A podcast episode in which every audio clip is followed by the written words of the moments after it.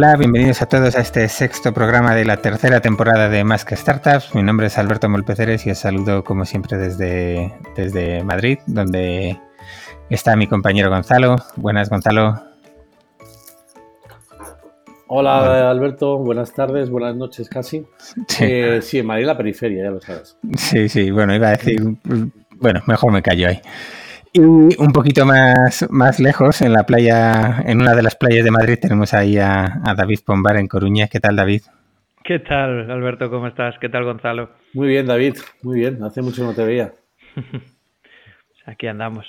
Ahí con su pedazo melena. En fin. Ya empezamos, ya empezamos. Hoy, empezamos pronto. Nada, nada, nada.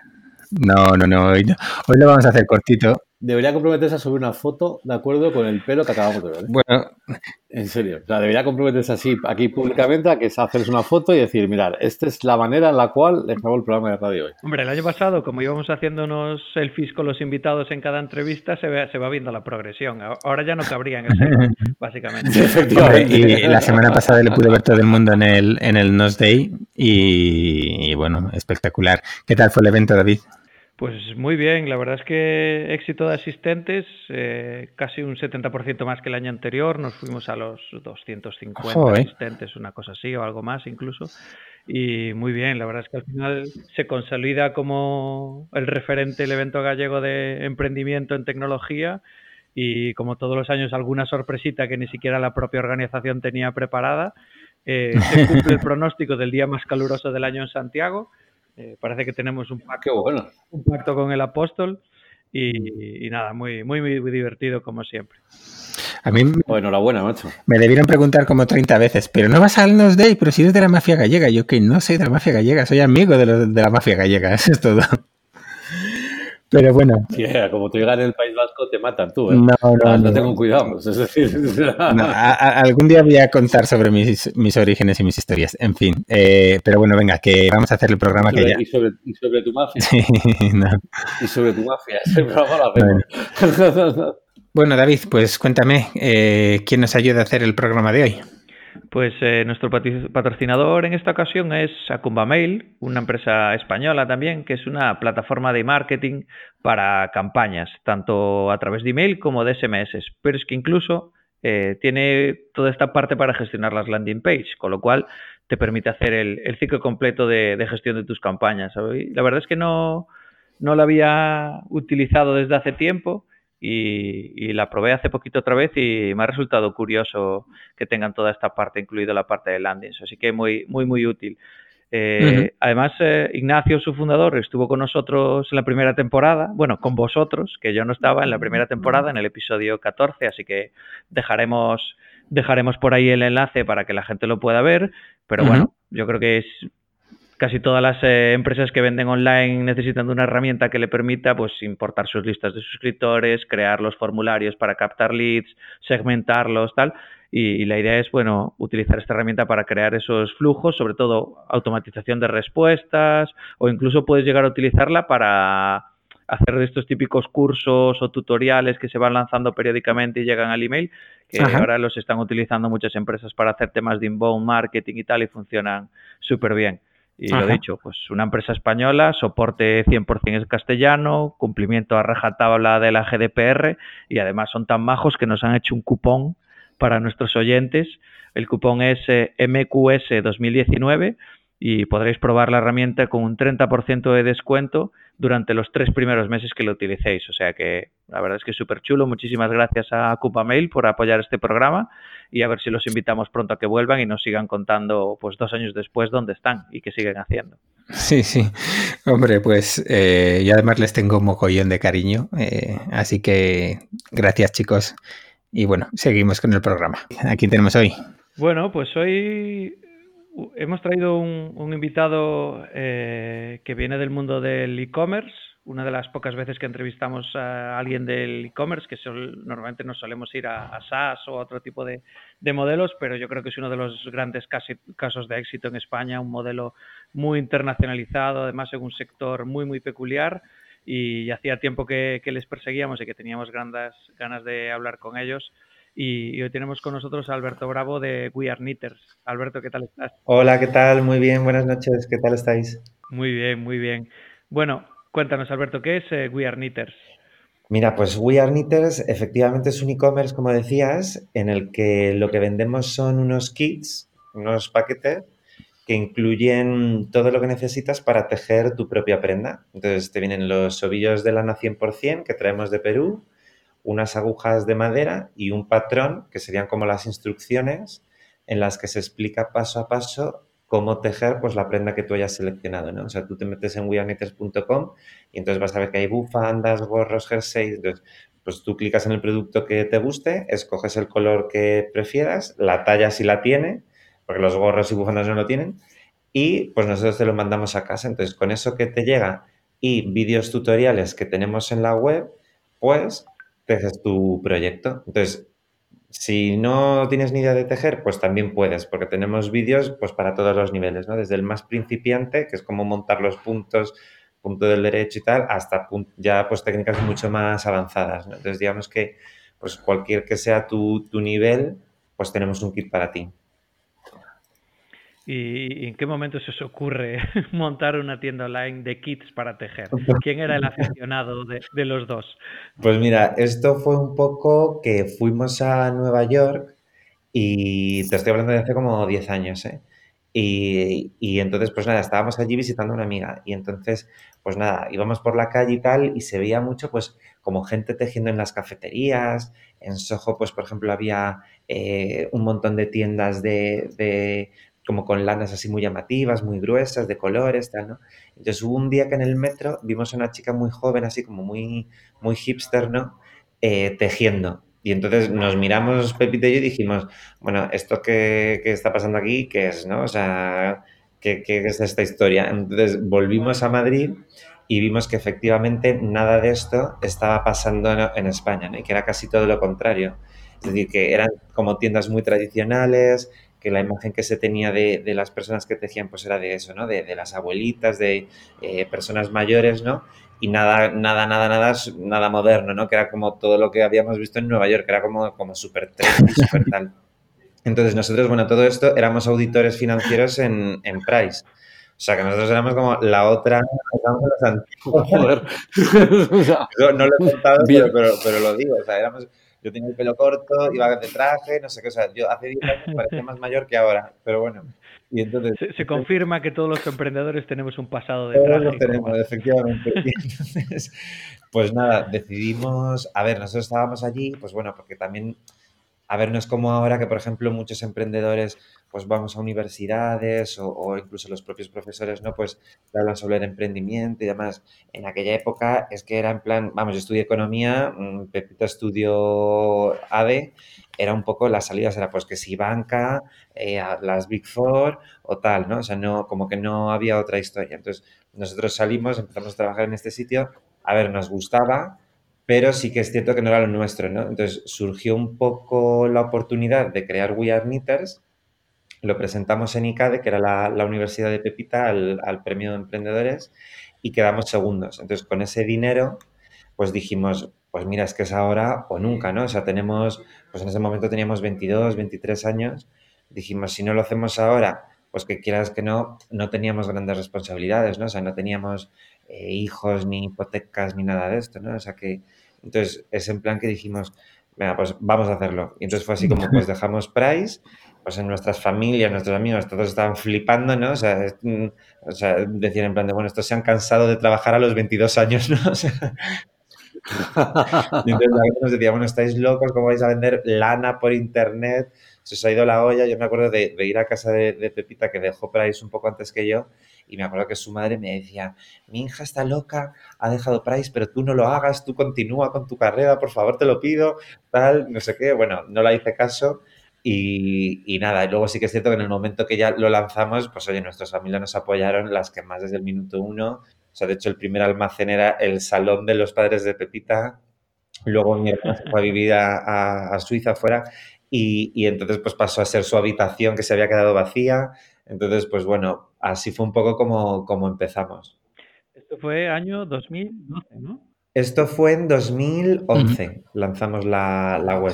Yo recuerdo, creo que fue en el año 2013, algo así, que estaba tomando un, café, un café con, con François Derbe y me dijo, no, voy a invertir en, en We Are Knitters. Y miré un poco lo que era y digo, pero ¿qué cojones es esto?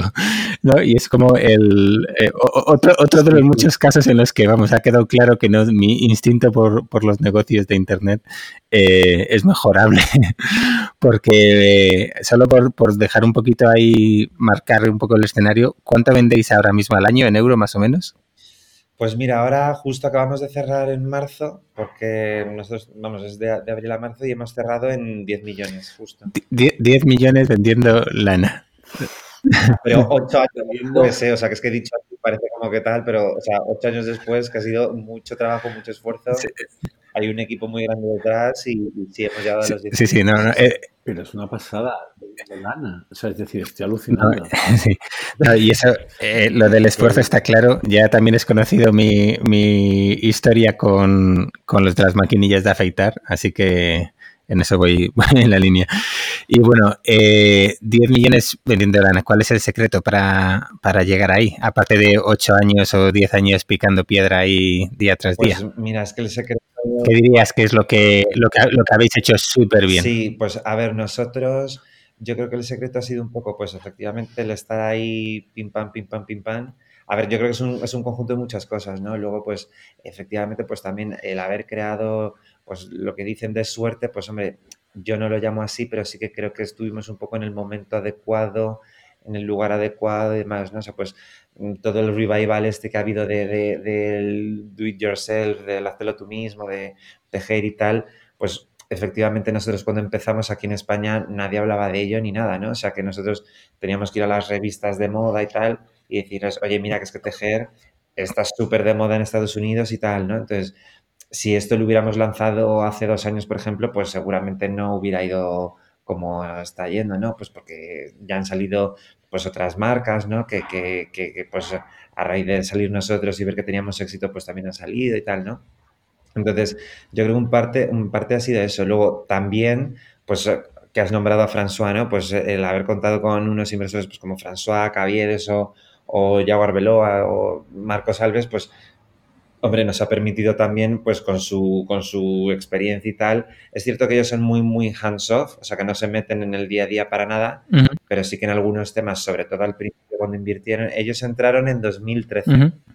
Estuvimos dos años con nosotros y, fueron ellos los que, bueno, pues, pues también digamos que nos han, nos han ayudado, ¿no? Luego además también nosotros, aunque hemos recibido financiación, sí que es cierto que no hemos sido como estas startups, pues que, que, no lo critico, ¿eh? que me parece estupendo, pero que, que a lo mejor reciben, yo qué sé, un, un, millón de euros de golpe o, dos millones de euros o cinco millones o vete uh euros que sean. A nosotros nos han invertido en total, desde que empezaron, un millón de euros. Entonces, digamos que y muy repartido, ¿vale? O sea, que al principio entraron con 200.000, luego fueron otros 300.000, tal. Entonces, digamos que como hemos tenido los recursos tan limitados, entre comillas, ¿no?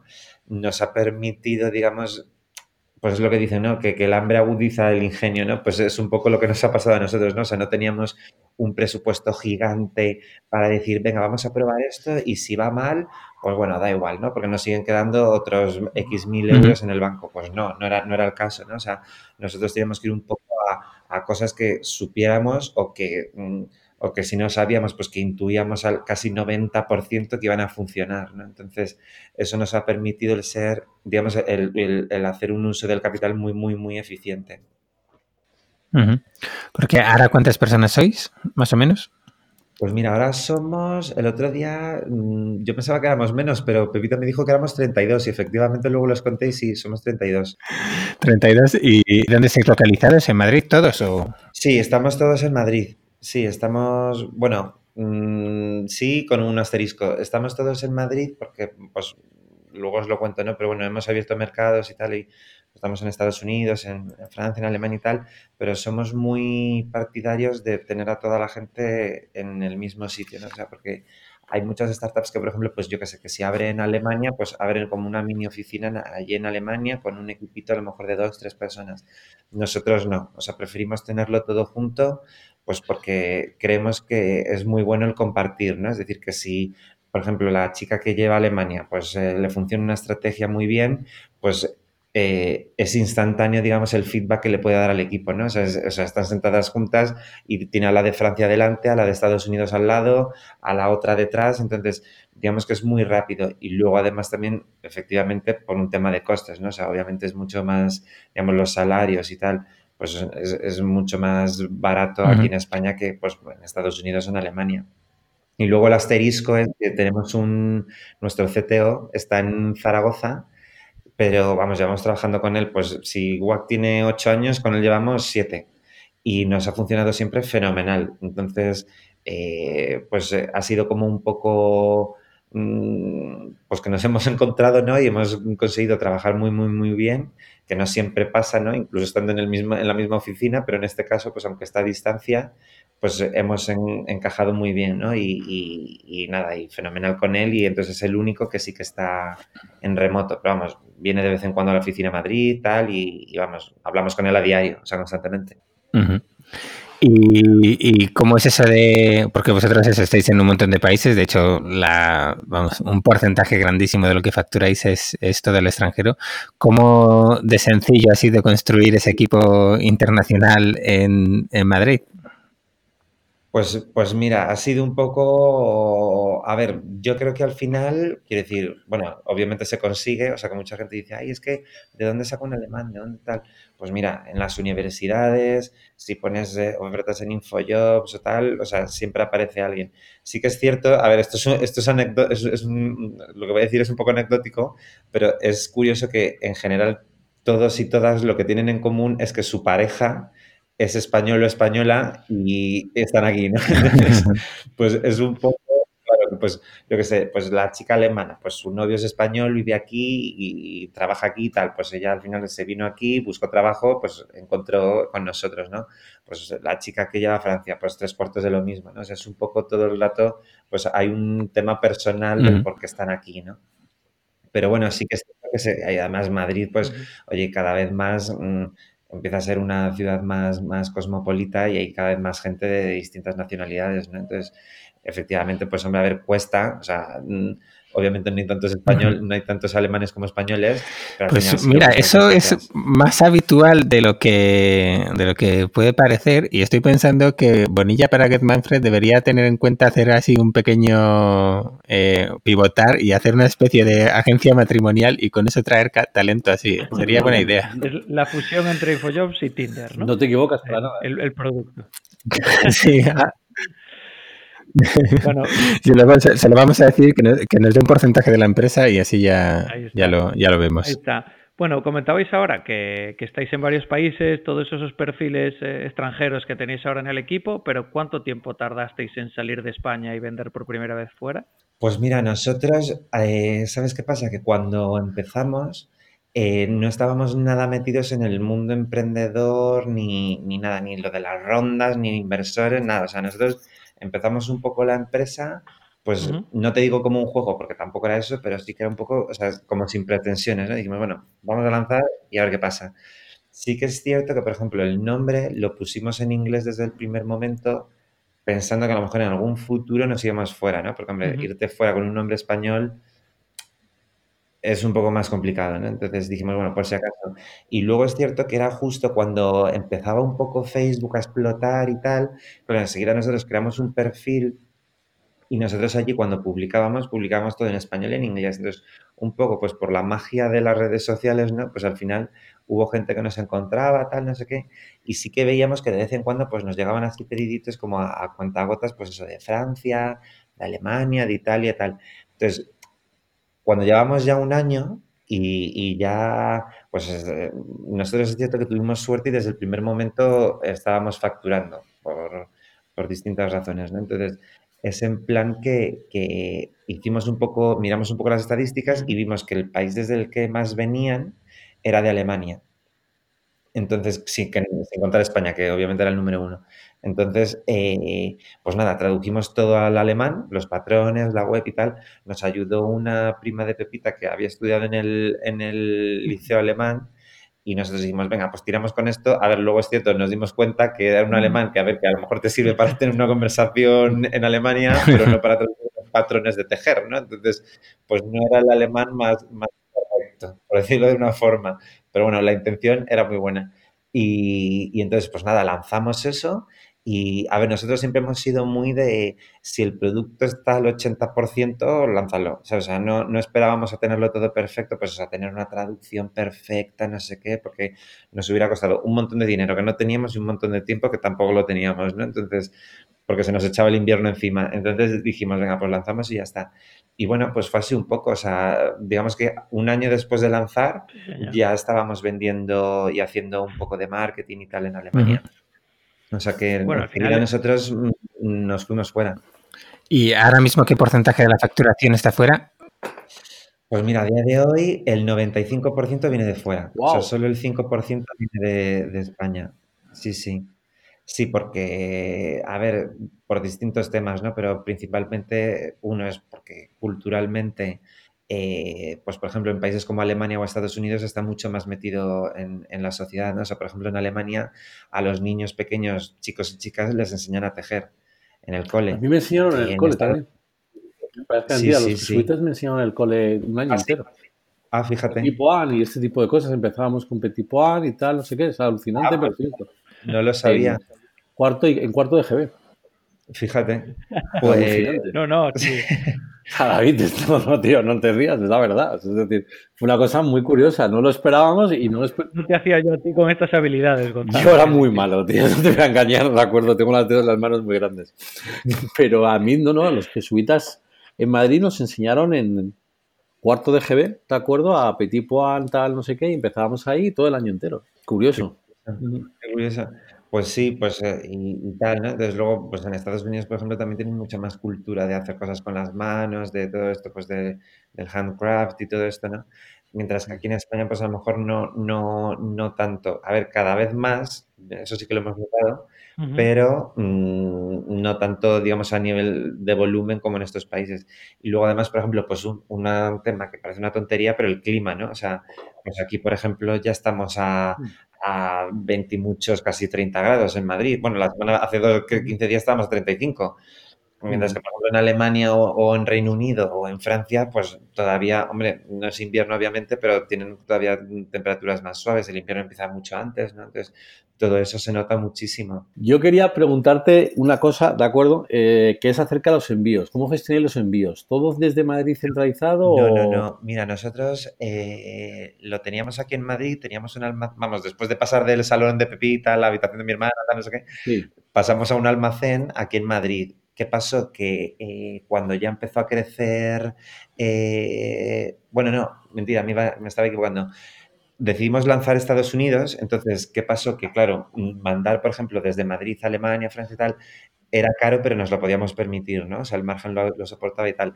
Cuando ya empezamos a mandar a Estados Unidos y decidimos ir allí, claro, los envíos son muchísimo más caros, ¿no? Entonces, en un primer momento decidimos hacer una prueba y decir, bueno, vamos a invertir en marketing como si estuviéramos allí, todo fenomenal y tal, ¿no?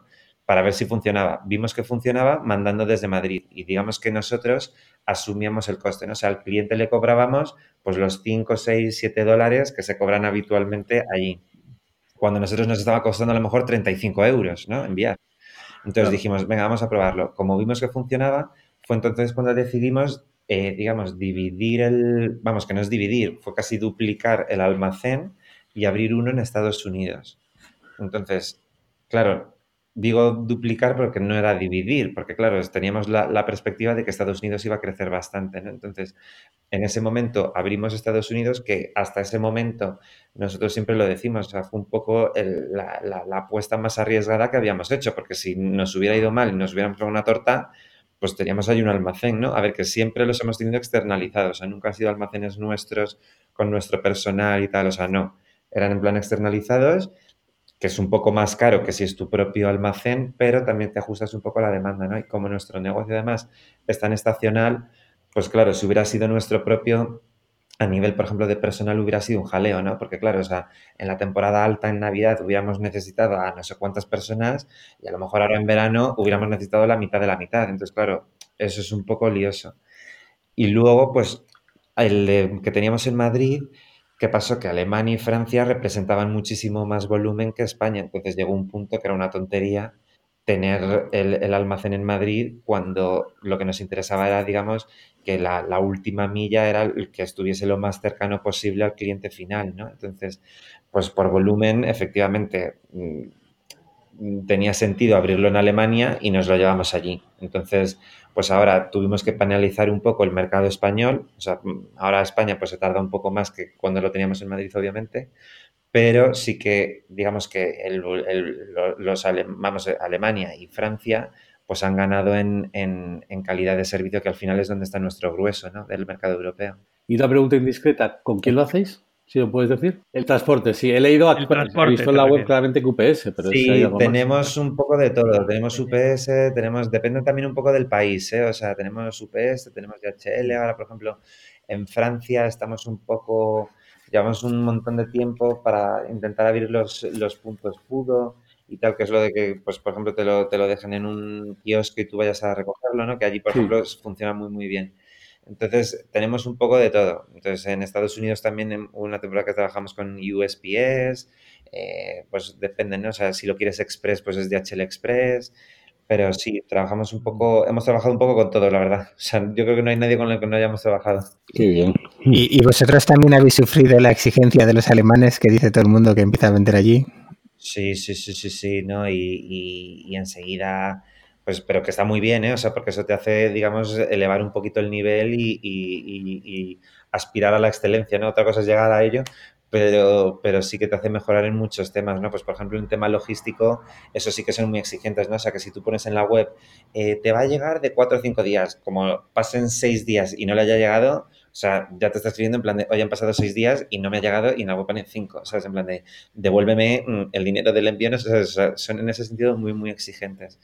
Pero bueno, que como digo, está muy bien y efectivamente, pues bueno, nos hemos tenido que adaptar un poco a ellos, ¿no? Nosotros que somos españoles, que somos un poco más a lo mejor tolerantes con ciertas cosas, ¿no? Por no decir otra palabra, pues, pues, en ese sentido hemos tenido que hacernos un poco más, tenemos, hemos tenido que ser un poco más serios.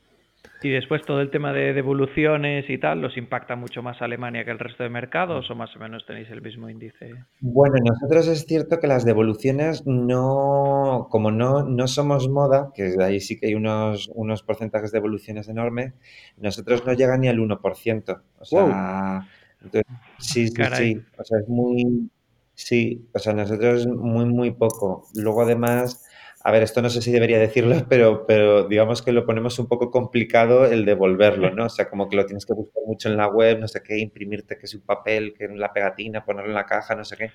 Pero, pero bueno, el que lo quiere devolver puede devolverlo, ¿eh?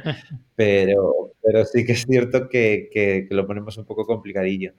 Pero, pero bueno, sí que es cierto que, bueno, generalmente es gente que a lo mejor, pues yo qué sé, que, que el color en la, en, en la realidad considera que no se asemeja a lo que había visto en la web o, temas así, ¿no? Pero no, no, no, no tenemos muchas devoluciones. En eso la verdad es que tenemos, tenemos suerte. También un poco por el modelo de negocio, ¿no? O sea, que una vez digamos que, que claro, si, si tú ya has abierto los ovillos, te has puesto a tejerlo, pues mira, si no te gusta, lo sentimos, pero ya lo has usado, no te lo podemos eh, admitir, ¿no? No es como una camiseta que, que, quieras que no, pues dices, bueno, me la he puesto un momentito, pero veo que no me gusta, la devuelvo, pues no es lo mismo, ¿no? Es como la ropa interior, al final, ¿de acuerdo? Es decir, no, me equivoco, David. no puedes devolverlo, se siente. Claro, la ropa interior no se devuelve, tío. Yo he aprendido que la ropa interior y los disfraces de los niños no se devuelven. Es una cosa que he aprendido con el tiempo. Los disfraces con la gente de Funidelia, que puede ser probablemente el e-commerce de disfraces más grandes de Europa, y están en eh, Zaragoza, bueno, en Aragón y tal te cuenta historias de terror con el tema de las devoluciones. No, lo, sé, lo sé, lo, sé por eso. la gente es muy retorcida a veces intentando aprovecharse del modelo, pero bueno. Interesante. Oye, Alberto, y un poco sobre el tema de estrategias de precio y eso. ¿Tenéis los mismos precios para todos los mercados en los que vendéis? ¿Cómo decidís qué precio le ponéis a un producto? Porque entiendo, o desde fuera me da la sensación de que es un producto con un margen bastante bastante grande, ¿no? Justo, pues sí, lo es. Y, no, no tenemos los mismos precios. Al principio, muy al principio sí, pero en cuanto, pero también porque la web que teníamos era muy sencilla y muy tal, y digamos que no, no daba esa opción, ¿no? Pero luego enseguida nos dimos cuenta que, claro, o sea, que, que el poder adquisitivo de, de, Alemania no es el mismo que el, de, que el de España, ¿no? O ya, pues, vamos, si hablamos de Suiza, por ejemplo, ya ni te cuento, ¿no? Entonces, de hecho, eso se ve mucho en los carritos medios, o sea, el carrito medio de, de Suiza es que es literalmente un 30% mayor que, que el de España. Entonces, eso nosotros sí que, sí que lo, lo, adaptamos. Si te soy sincero, nosotros en ese sentido vemos mucho lo que hacen otros e-commerce y otras mmm, marcas, ¿no? O sea, que, que, que, son mucho más grandes. Pues, por ejemplo, como puede ser, yo qué sé, eh, Zara. Pues decimos, oye, si Zara tiene un precio distinto en Alemania, otro tiene, otro, tiene otro en Francia, tiene otro en Estados Unidos, tiene otro en tal, pues por algo será, ¿no? Y, y ellos además, quiero decir, tienen, a ver, esto que lo diga es un poco fuerte, pero es que es una realidad. O sea, ellos tienen equipos muy grandes de, de, de, de estudios de mercado y tal, y si lo hacen será por algo, ¿no? Entonces, pues decimos, bueno, pues vamos a aprovecharnos de, esa situación.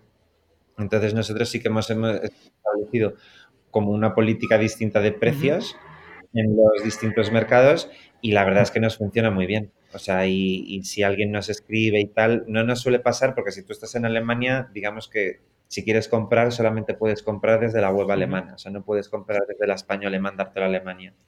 Eso no, no damos esa opción. Entonces, pues la gente ve los precios que ve, ¿no? Entonces tampoco, y si alguien nos escribe, pues decimos, mira, pues es una política comercial mmm, y tal, y, y, es lo que hay, ¿no? Entonces, pero vamos, no, la gente no se queja. Bueno, por ahí hay, hay rondando un borrador de ley europea un poco todo este tema de comercio transfronterizo y tal, que parece que quiere sí. forzar un poco a cambiar esas políticas. No sé cómo va a afectarle a muchos e-commerce. Pues, eh, pues a ver, a ver, a ver, pues eh, bueno, mientras, mientras sí. pase, ah, pues eh, seguiremos con nuestra política de precios.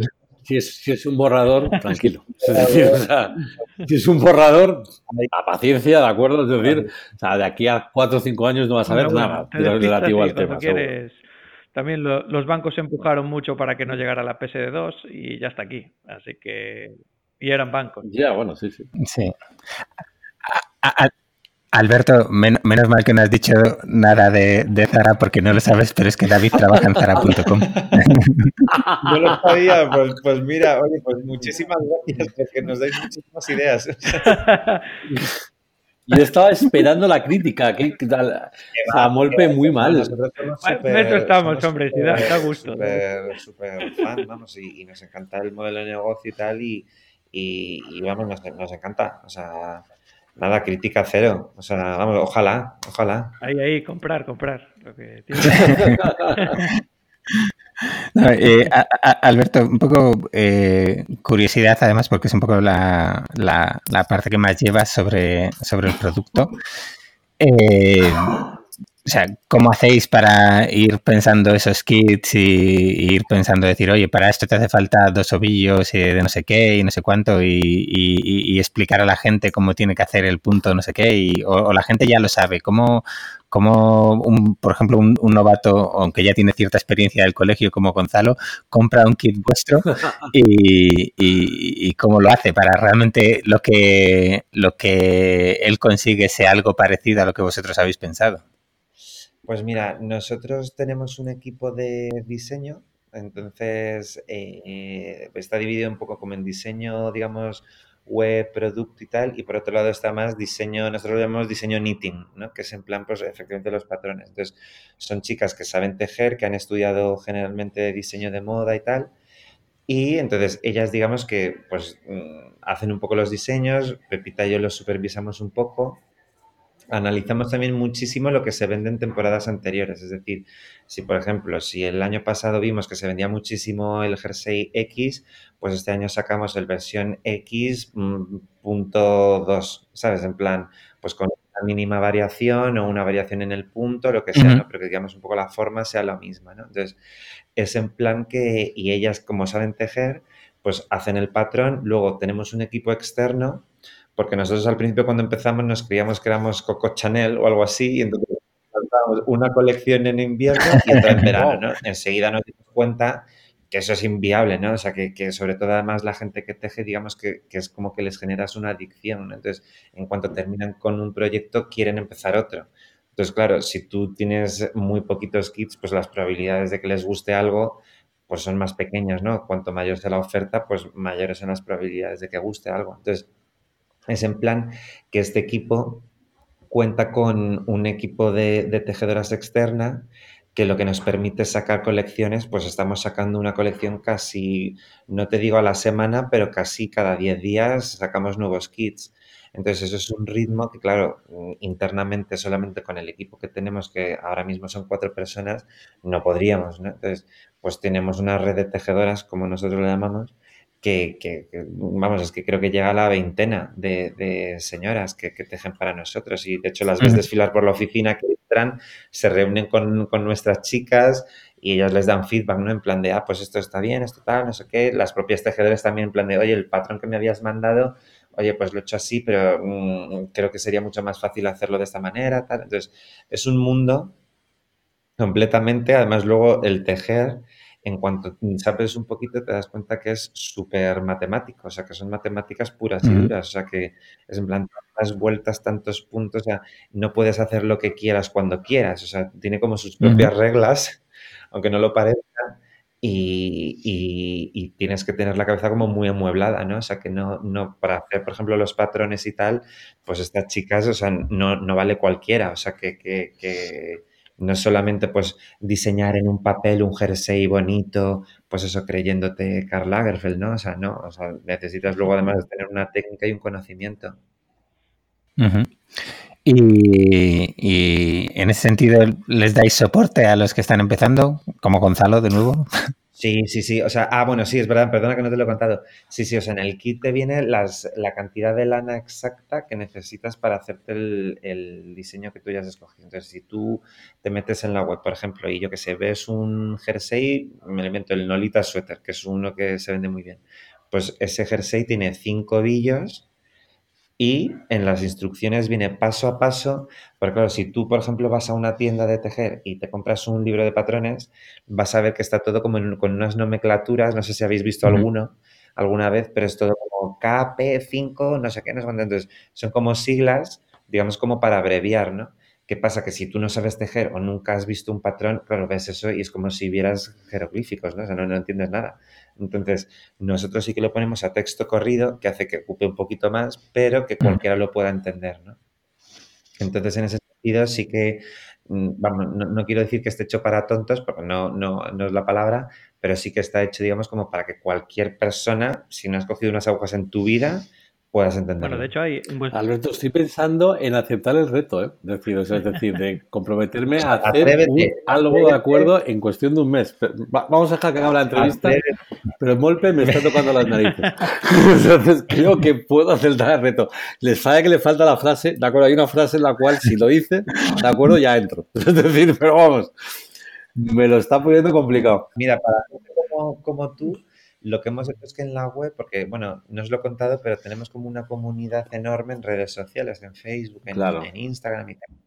Entonces, eh, nosotros lo que hemos hecho es que, y la gente enseguida sube fotos de, pues, eh, eh, además el, el, packaging, no sé si lo habéis visto, pero está como muy cuidado, muy tal. Entonces, hasta la caja que les llega a la gente, o sea, donde está dentro el kit, o sea, la caja del repartidor, sí, sí. la cinta que lo cierra, le hemos puesto mensajitos en plan de, need me, I'm yours, o I just made your day, no sé, entonces, incluso eso la gente lo pone en Instagram y tal. Entonces, es en plan que eso ha permitido que la famosa viralidad de la que mucha gente habla, en este caso sea real, ¿no? Y que, claro, que haya gente que lo suba a Instagram y claro, pues si tú ves que, por ejemplo, tu amigo o tu amiga no sé quién, que es como tú, que conoces de toda la vida, está aprendiendo a tejer y ves que le está saliendo, pues a lo mejor te entra a ti el, gus el gusanillo y dices, Olin, pues si no sé quién ha sido capaz, pues porque no yo también, ¿no? Entonces, eso lo que hemos hecho ha sido integrarlo en la ficha de producto. Entonces, si os metéis en cualquier producto de la web, vais a ver que la foto principal pues, es la de la modelo, ¿no? Pues, hombre, pues con uh -huh. la prenda hecha por nosotros, con unas fotos pues, profesionales y tal, pero si bajáis un poquito, vais a ver un montón de fotos uh -huh. de la comunidad de ese proyecto en concreto, ¿no? Con el hashtag. Entonces, nosotros animamos muchísimo en los patrones, en, el kit, en todas partes está puesta la web y el hashtag. En plan de comparte tu proyecto con el hashtag We Entonces, si os metís en Instagram, es que tenemos más de 200.000 fotos con el hashtag We de gente que sube sus proyectos. Entonces, eso, claro, no hay mejor, digamos, es como un quitamiedos, ¿no? O sea, si, si tú estás dudando de decir, jo, pues me gusta esto, tengo el gusanillo desde hace tiempo, lo he visto en no sé qué blog, pero no me atrevo porque no voy a ser capaz, claro, si tú ves que gente como tú lo está haciendo, pues dices, jolines, pues oye, si ellos han podido, pues yo también, ¿no? Y entonces eso digamos que nos ha ayudado mucho como a evangelizar los, propios clientes a, otros futuros clientes, ¿no? wow. Porque aquí, o sea, nosotros somos, somos cuarentones y ya pues no entramos a lo mejor ahí en eso y aquí, pero en otros países, o sea, la gente queda para tejer y para hacer este tipo de cosas en conjunto. O sea, es eso eh, fomenta esta, esta comunidad que estás comentando, ¿no? Sí, sí, sí. Luego además nosotros lo hemos fomentado bastante, nosotros lo llamamos knitting parties, que son como, pues como quedadas de estas del Tupperware, ¿no? del Tupper Sex, este famoso, pues es un poco quedadas en las que una embajadora, mm, porque claro, estos son como eventos en los que, digamos, queda gente, pues a lo mejor 10, 15 personas para aprender a tejer, ¿no? O a lo mejor pues, o, o tejer en compañía o lo que sea. Al principio lo organizábamos nosotros en Madrid, ¿Qué pasó? Que enseguida la gente nos decía, oye, ¿cuándo una en Barcelona? ¿Y cuándo una en Sevilla? ¿Y cuándo una no sé qué? Luego, claro, ya pasa a ser, ¿y cuándo en Londres? ¿Cuándo en París? ¿Cuándo en Berlín? Entonces, a nosotros nos encantaría estar por todo el mundo dando vueltas, enseñando a tejer, pero claro, la realidad es que no, no es factible. Entonces, nos inventamos este modelo como de, de embajador, embajadora, que es una persona muy afín a la marca, que le gusta, que le encanta, que lo ha probado, que dice, Jolines, pues me apetece quedar este sábado con mis amigas o, con incluso con gente desconocida y, estar pasando un rato con gente un poco pues con el que compartes aficiones, ¿no? Entonces, digamos que, y, así además nosotros hemos visto que, por ejemplo, en redes sociales se han creado verdaderas amistades de gente que vive, pues, una, yo que sé, en País Vasco y la otra en Toledo, o en Palma de Mallorca y la otra en Madrid. Y, es que se, son amigas, o sea, que es que tú las ves y, luego pues hacen quedadas ellas. Hace tiempo, por ejemplo, hicimos una super mega knitting party, como la llamamos nosotros, aquí en Madrid y juntamos a todas estas personas que sabíamos que se conocían y tal. Y bueno, es que fue como casi como un, como un sorpresa, sorpresa de cuando éramos pequeños, ¿sabes? En plan ahí casi llorando, ¿sabes? En plan, claro, o sea, son gente que, que son amigas, que hablan a diario, pero que no se habían visto nunca físicamente, ¿no? Que es, que entonces era un poco la magia de, decir, pues hemos puesto en contacto y hemos hecho que haya gente que se conozca. Entonces, pues en ese sentido, sí que digamos que es, un producto que se presta mucho a crear comunidad. Acabáis de ganar un seguidor en Instagram, ¿eh? Ah, bueno, muchas gracias. ¿Qué es lo que estaba haciendo con el móvil? o sea, ¿eh? te digo, porque somos muy machacones y, ponemos muchas publicaciones al día, pero bueno, las fotos son Yo creo que os sigo a vosotros y a Kim Kardashian, nada más o así, no te No soy mucho de redes sociales. y a David. la, la comparación. Es una broma, es una broma. Y luego además, por ejemplo, también que nos lo he comentado, eh, tenemos la suerte que, por ejemplo, el, yo me atrevería a decir que el 90-95% del contenido que ponemos en redes sociales es generado por los clientes. no, al principio nosotros teníamos que hacer las fotos, que sí, con la luz, bonitas, tal, no sé qué. ¿Qué pasó? Que Claro, la gente al principio, las fotos que subía, a ver, también era cuando empezó, o sea, nosotros enseguida que salió Instagram, estábamos en Instagram. Cuando salió Snapchat, estábamos en Snapchat. O sea, en ese sentido nos movemos muy rápido. Entonces, ¿qué pasaba? Que al principio la gente, las fotos que subía, pues eran de noche, con el flash, salía un gato con los ojos rojos de fondo, no sé qué, eran un poco horribles, ¿no? Entonces, las fotos que veíamos que eran buenas las compartíamos. ¿Qué pasa? Que claro, la gente enseguida se dio cuenta de eso, ¿no? De, pues la foto que tiene la estética de esta manera, la comparten. Entonces, la gente enseguida como que eh, se, esforzaba en hacer fotos bonitas, como muy cuidadas, muy tal. Entonces, es que a día de hoy es lo que os comentaba, o sea, que es que nosotros casi, o sea, de vez en cuando sí que hacemos fotos, pues hombre, sobre todo para para marketing en plan pues de performance, ¿no? Pues Facebook Ads y tal, que sí que necesitamos como fotos muy específicas y tal, esas sí que las, hacemos nosotros, pero todo lo demás es generado por el cliente. Entonces, mm, pues es un poco además, ellos se lo toman además como casi un premio, ¿no? Entre comillas, o sea, que, que la propia marca coja tu foto, la comparta, que luego además, pues las redes sociales tienen un punto muy de, vanidad y de, y de, egocentrismo, ¿no? O sea, que, de, joder, pues me ponen una cuenta, pues que tenemos más de 400.000 seguidores, pues claro, es que a lo mejor que te pongan en, la cuenta de We Are supone que en un día sumes, yo qué sé, 100 followers. Pues claro, hay gente que, pues a lo mejor eso le da exactamente igual y es una chorrada y le, y le, importa tres pimientos, pero hay gente que es que eso es muy importante. Entonces, Está claro. Entonces, pues en ese sentido, pues, eh, pues como que se retroalimentan, ¿no? Es como una, es un, es, un, es un monstruo o una pelota de nieve que va creciendo, ¿no? En Instagram. 400.000 followers, ahí es nada. en Instagram, lo, que, sí, tiene, lo que tiene David Pombar, más o menos. Por ahí, por ahí, sí, sin, los ceros. sin los ceros de la derecha, sin los 400. Ceros, y estáis utilizando esta fuerza que tenéis ahora en redes sociales para venta directa con herramientas como el tema de taguear productos en Instagram, etcétera. Sí, sí, sí, sí, sí. Sí, porque Sí, o sea, quiero decir, hay que adaptarse a los tiempos, ¿no? Sí que es cierto que nuestro principal canal de venta obviamente es la web, o sea, pero un porcentaje altísimo, pero sí que, por ejemplo, Instagram, eh, más que a lo mejor para venta directa, sí que lo utilizamos mucho para darnos a conocer, ¿no? O sea, nosotros todos los años hacemos una encuesta a los clientes y una de las preguntas es cómo nos has conocido. Y, por ejemplo, en Estados Unidos, el canal número uno por el que nos conoce la gente es Instagram muy, muy importante estar. Luego, efectivamente, pues si tagueamos los productos y demás, ¿no? Y, por ejemplo, pues hacemos Instagram Ads y tal, que pues convierten también muy bien, y, Facebook Ads y tal. O sea, que, que es cierto que, que, en redes sociales, si, si tienes un e-commerce, si tienes un producto, tienes que estar, ¿no? O sea, es, obligatorio. O sea, casi, vamos, no te digo que es más importante que la web, porque no, pero, pero vamos es el, el día uno lanzas la web, pues el día dos tienes que tener ya todas las redes eh, sociales. Eh, perdona, eso te iba a preguntar porque hemos hablado de la comunidad y demás. Eh, ¿Hacéis mucho marketing de pago, mucho anuncio de pago y en qué plataformas? Pues sí, yo creo que más de lo que deberíamos, ¿no? Porque tenemos una gran, al final una gran dependencia, pero trabajamos sobre todo en Facebook Ads. O sea, Facebook Ads es lo que más nos, nos funciona. También porque al final sí que es cierto que hay mucha gente que dice que sí, ah, pues mm, tal, que si Facebook, que si está decreciendo y tal. A ver, y efectivamente a lo mejor en número de usuarios ya no crece lo que crecía antes, pero sí que es cierto que es la red social número uno por diferencia, ¿no? O sea, eh, luego pues ahora, por ejemplo, sí que le estamos dando mucha mm. más importancia también a, a Instagram. Pinterest, por ejemplo, que es mucha gente nos lo pregunta, tenemos mucho tráfico que nos llega a la web desde Pinterest, pero no convierte porque es un, a lo mejor la gente que se mete en, Pinterest, perdón, lo que está buscando a lo mejor es más eh, algo inspiracional, ¿no? Pues, mm, pues tus tableros, ¿no? Y te guardas como cositas que te gustan para luego, pues, hacerlo tú o lo que sea, ¿no? Y no tanto para comprar. Pero, pero sí, o sea, en plataformas de, digamos, anuncios de pago y tal, pues eh, digamos que es el, pan nuestro de cada día. también que tenéis un canal de YouTube con bastante contenido. Eh, ¿Lo estáis utilizando también para atraer? ¿Trabajáis tráfico orgánico aquí?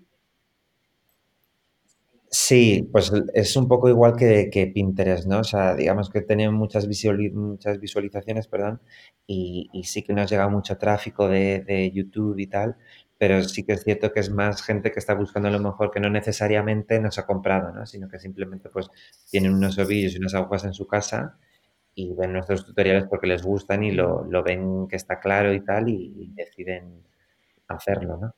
Pero, pero bueno, sí que también al final nosotros, y de hecho o sea, está todo como muy medido, ¿no? O sea, las agujas son las nuestras, nuestros ovillos, sale perfectamente, se ve tal, y al final hay a lo mejor alguien que le entra un poco el gusanillo, ¿no? Y dice, ay, pues como mola esta lana, venga, me lo voy a comprar, ¿no? Pero, pero sí, lo que más convierte, sobre todo, pues lo que decía antes, Facebook e Instagram. Muy bien. Pues eh, no sé si Alberto Gonzalo tienen alguna pregunta más, pero creo que le hemos dado una buena vuelta. Yo la verdad es que estoy con la boca abierta, no te voy a engañar. Ah, impresionante. Máximo respeto. Ah, me parece alucinante. Bueno, muchas gracias. Yo, yo, estaba curioseando por la web para, como Gonzalo se va a poner con esto, pues para, para en Navidad que nos haga un gorrito. No, un no, gorrito ya, de Navidad. ya, ya mira lo que voy a hacer, no te preocupes. Y, y, y, estaba pensando, estaba mirando a ver si había así uno tipo jamaicano grande para que entre todo el pelo de David ahí en el, en el gorrito, pero no. Pero bueno, Seguro que no, sí. todavía no lo he encontrado, buscaré. Seguro que Yo ya he visto el Charlie Sweater, ¿de acuerdo? Que es para un niño que al próximo que tenga un niño le va a enchufar uno. lo voy a hacer yo. Que lo tengáis claro, es decir, o sea, estoy cada vez más decidido. Oye, pues, pues anímate de verdad, que ya verás que es mucho más sencillo de lo que parece. O sea, mucha gente al principio le da mucho respeto y dice, uff, esto tal, no sé qué. Pero luego además te diré que, mmm, a ver, lo que voy a decir va a sonar un poco sexista, pero a los hombres que nos gustan mucho los retos y tal, y la ingeniería y todo esto, o sea, tejer, mmm, muchos se pican, ¿eh? O sea, que, que siempre que hasta que no lo sacan, no paran. Yo es que, O es sea, que soy torpe, no te puedes hacer a la idea. Es decir, yo creo que me puedo, me puedo hacer daño, que es lo que me da miedo. A mí lo que me da miedo son las agujas, ¿de acuerdo? Es decir, o sea, Tienes que poner el reto, me da Gonzalo. miedo las agujas, me puedo hacer Tienes que daño. hacerlo, tienes que mandarles la foto y que lo cuelguen en sus redes sociales. No... Bueno, bueno, bueno. Déjame Sí. que me pelee con Alberto un poco. eso es muy importante, que lo podamos ver. Bueno, bueno, va- vamos a pensarlo. Hasta que Molpe no haga la, la, la, la propuesta en ¿Qué pasa? firme, ¿de acuerdo? ¿No, no hay huevos o qué? No hay huevos o qué, efectivamente. No hay huevos, efectivamente. Bueno. Sí, sí, sí, sí, sí. Bueno, es decir, Bueno, pues mm, te lo digo, te, te- te lo digo en una semana, fíjate si hay huevos, ya verás tú. Ya sabes lo fácil que es picarme, es decir, es que es tan sencillo, ¿de acuerdo? Es decir, que no... Es decir, así empecé con el Python, o sea, te acuerdas, es decir, es todo muy absurdo. O sea, Bueno, eh, o sea pero bueno. yo, yo hay una, una cosita, Alberto, para ir cerrando, no te vamos a robar más tiempo. Eh, he, he visto por ahí que, que incluso tenéis alguna celebrity por ahí que os hace, que os hace publicidad. ¿Cómo, cómo Sí. bueno, ahora nos dices, nos dices los que hay y, y- y cómo llega eso? ¿Son algo que, que buscáis como, yo que sé, la gente de, de Hawkers o demás? ¿O es algo que realmente ha llegado por sí mismo? Pues mira, hay un poco de todo. Hay colaboraciones que hemos buscado nosotros activamente y otras que nos han llegado. Entonces, pues por ejemplo, aquí en España, pues hicimos algo con Laura Ponte, con la modelo, y nosotros fuimos las que la- lo- los que la buscamos y, y a ella le encantó el proyecto y le pareció como súper divertido y tal, y, y con ella fenomenal. Luego, por ejemplo, hay con, hicimos algo con Kristen Ritter, que es una actriz de, de Hollywood que sale en, en una serie de Netflix, en, vamos a salir en varias. Sale en Jessica Jones, ha salido también en. Breaking Bad y tal. Y esta chica lo que pasa es que es tejedora en la vida real. Entonces, ella seguía en Instagram, curiosamente, y entonces nos escribió ella en plan de, oye, tal, no sé qué, me encanta tejer y me encantaría hacer algo con vosotros, tal, no sé cuánto.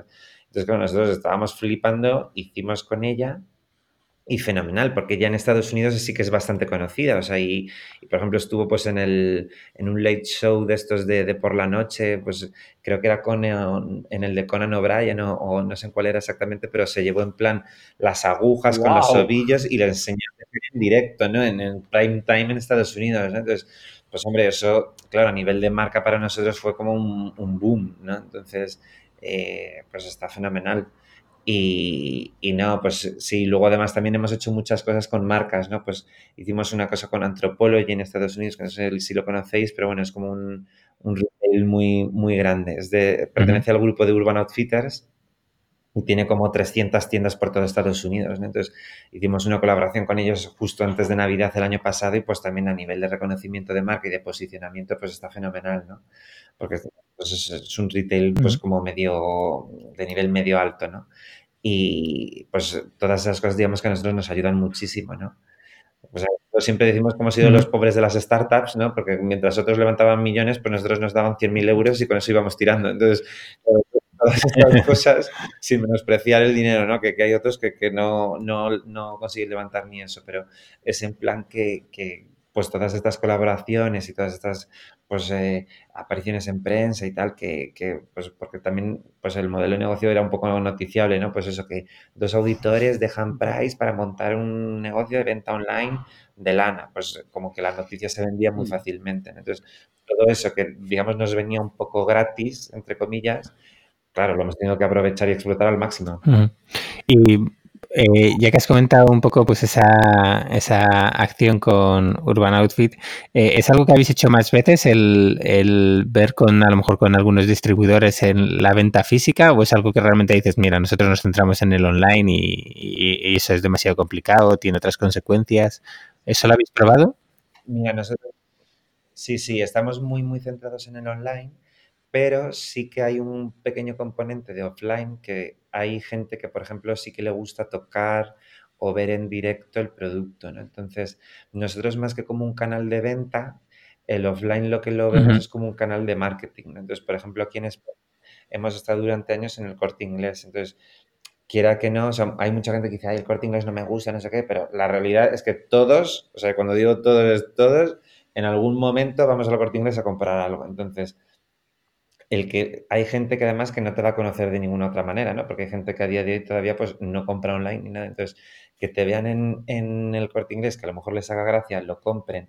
Y nosotros en el packaging, en el patrón, en todas partes, está la web por todas partes. Entonces, a lo mejor el primer kit se lo has comprado al corte inglés, pero el segundo ya te metes en nuestra web, ves los videotutoriales, no sé qué, y ves que tienes una oferta mucho mayor en muchísimos más colores que a lo mejor el pedido que, hizo el corte, ¿no? Entonces, pues bueno, nosotros lo vemos como un canal de marketing al final, más que como de, ventas. O sea, es un poco, pues, darnos a conocer a un público que de otra manera no, llegaríamos. Bueno, pues eh, yo creo que vamos a ir cerrando. Eh, normalmente nosotros cerramos con, una sección que es básicamente es una pregunta encadenada que el, anterior invitado deja para el siguiente sin saber quién es. Entonces a ti te vamos a hacer la, la, pregunta que, nos dejó eh, Raúl del Pozo la semana pasada. Vale. Eh, y luego tú tendrás que dejar una para, el siguiente también sin saber quién es, eh, con la curiosidad que también la vas a tener que contestar, ¿vale? Entonces, eh, David, la pregunta de la semana pasada.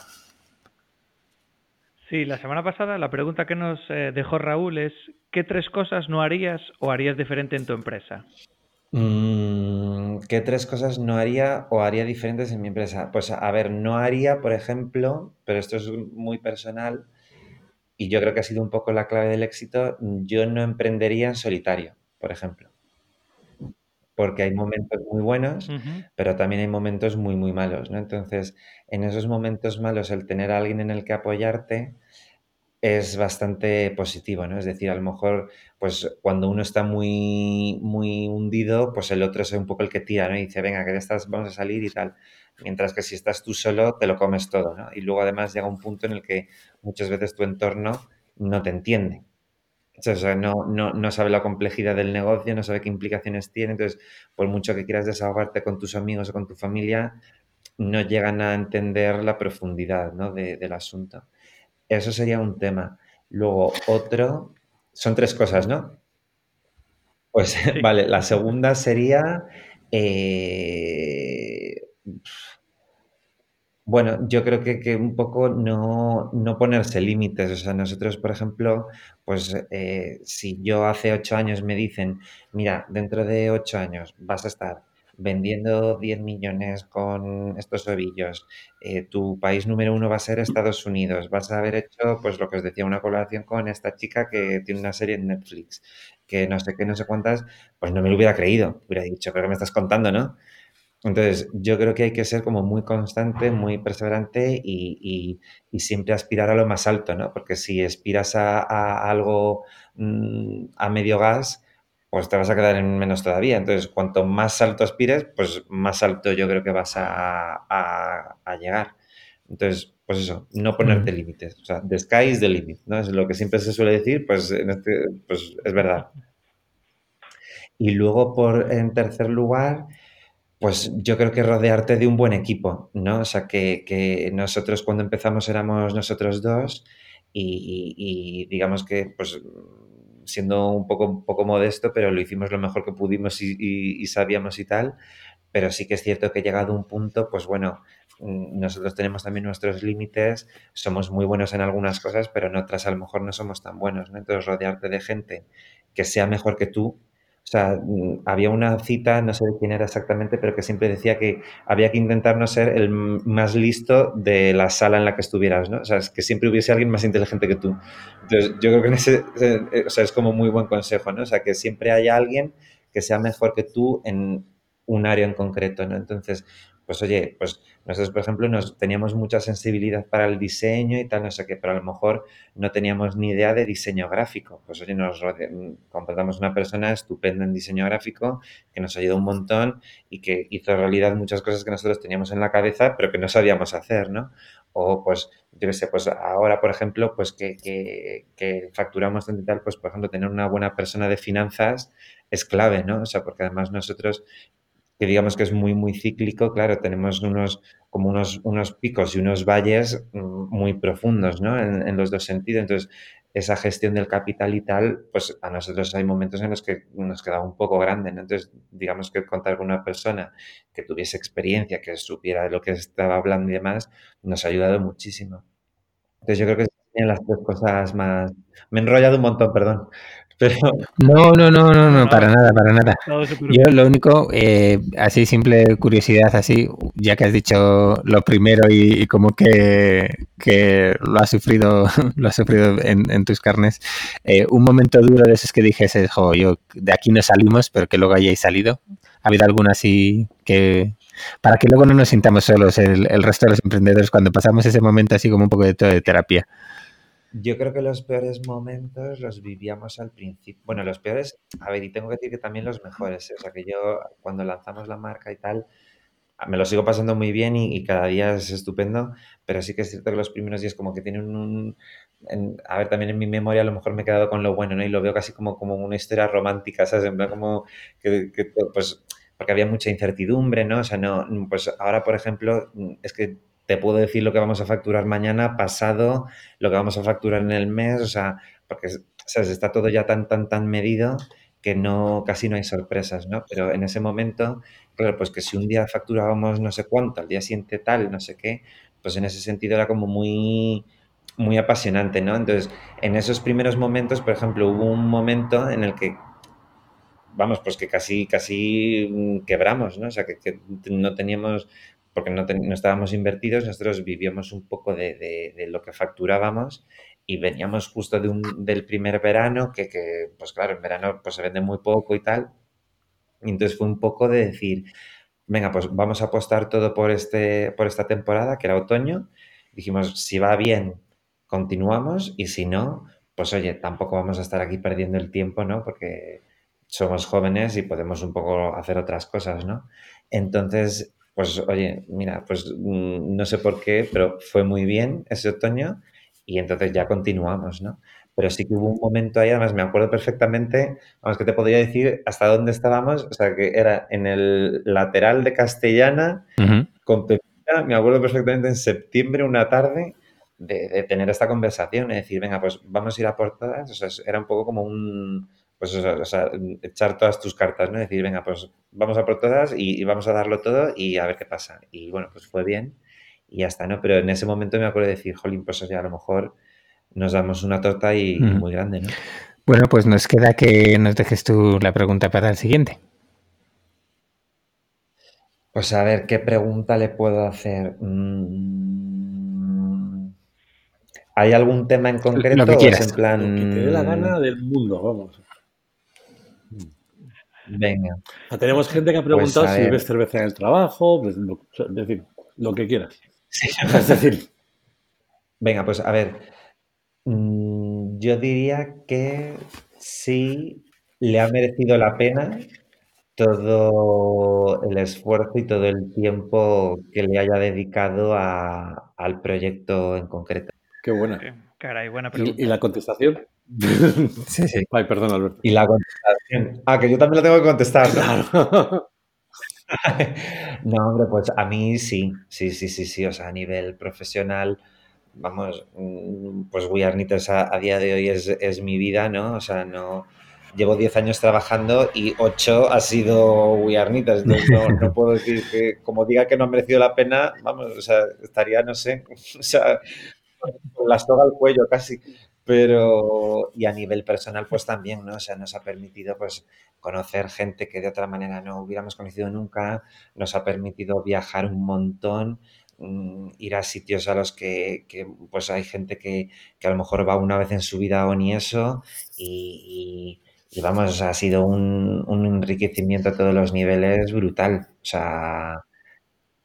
Y, y no ir Eso también está muy bien. Eso, vamos, o sea, súper bien. Eso lo agradezco, sobre todo ahora que empieza el calor. Vamos, yo soy feliz en, en, la oficina los chicos van en zapatillas y en pantalón corto, las chicas igual, o sea, nada, nada, eso es lo que, eso es lo mejor de todo. Pero no, la verdad ahora en serio, o sea, muy, el balance es muy, muy positivo, muy positivo. O sea, ha habido momentos malos, pues, y, y vamos, yo creo que ha habido más momentos malos a lo mejor que buenos, pero sí que es cierto que los momentos buenos son tan buenos, ¿no? Y al final, como es tu trabajo y nadie lo hace por ti, pues te, te sientes el doble de orgulloso, ¿no?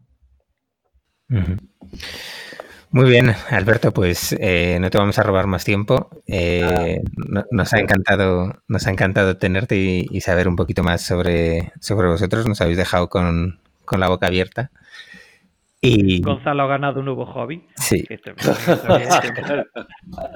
¿En serio me vais a hacer, me vais a hacer hacerlo? No no me puedo creer que me vais a hacer hacerlo. Qué pena que no haya foto de esta entrevista. Hombre. ¿De acuerdo? Porque es la entrevista de los pelazos. Es decir, porque vamos. ¿sabes? lo digo, pues yo también tengo muy buen pelo ahora. ¿eh? Alberto no podemos decir lo mismo de Timolpe, pero los demás tenemos pelazos. Bueno, bueno. Entonces, venga, vamos a, vamos a cerrar esto. Que Alberto, encantado. Muchísimas gracias por tu Oye, tiempo. Igualmente. Muchísimas gracias a los tres. Y ¿eh? enhorabuena. Muy bien. Bueno, bueno, y de nuevo agradecer a Kumba Mail que nos haya ayudado, apoyado a grabar este programa. Y os recordamos que podéis utilizar el cupón MQS2019, MQS2019, y obtendréis un 30% durante tres meses. Que lo disfrutéis. Pues nada, eh, un saludo a todos y nos vemos en el próximo programa. Bueno, chao.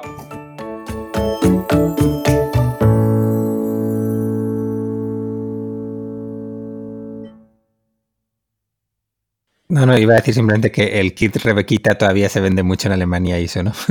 Sí. El kit Rebequita, ¿tú crees? Nada, esto, esto, luego lo cortamos, no sé. No, pero no, no, no, no, no, no, cortes. Nos queremos saber si tú en Alemania llevabas Rebequita cuando vivías ahí, en la bici. Ah, Por favor. No, no, pero recuerdo haber pasado frío como nunca en septiembre, que vamos. Pues eres pero... un pringao porque te hubieras hecho una Rebequita y hubiera sido estupendo por Alemania con tu Rebequita, macho. Así te lo digo. O sea, así te lo digo, macho. O sea, te hubieras pasado muchísimo mejor tiempo. Bueno,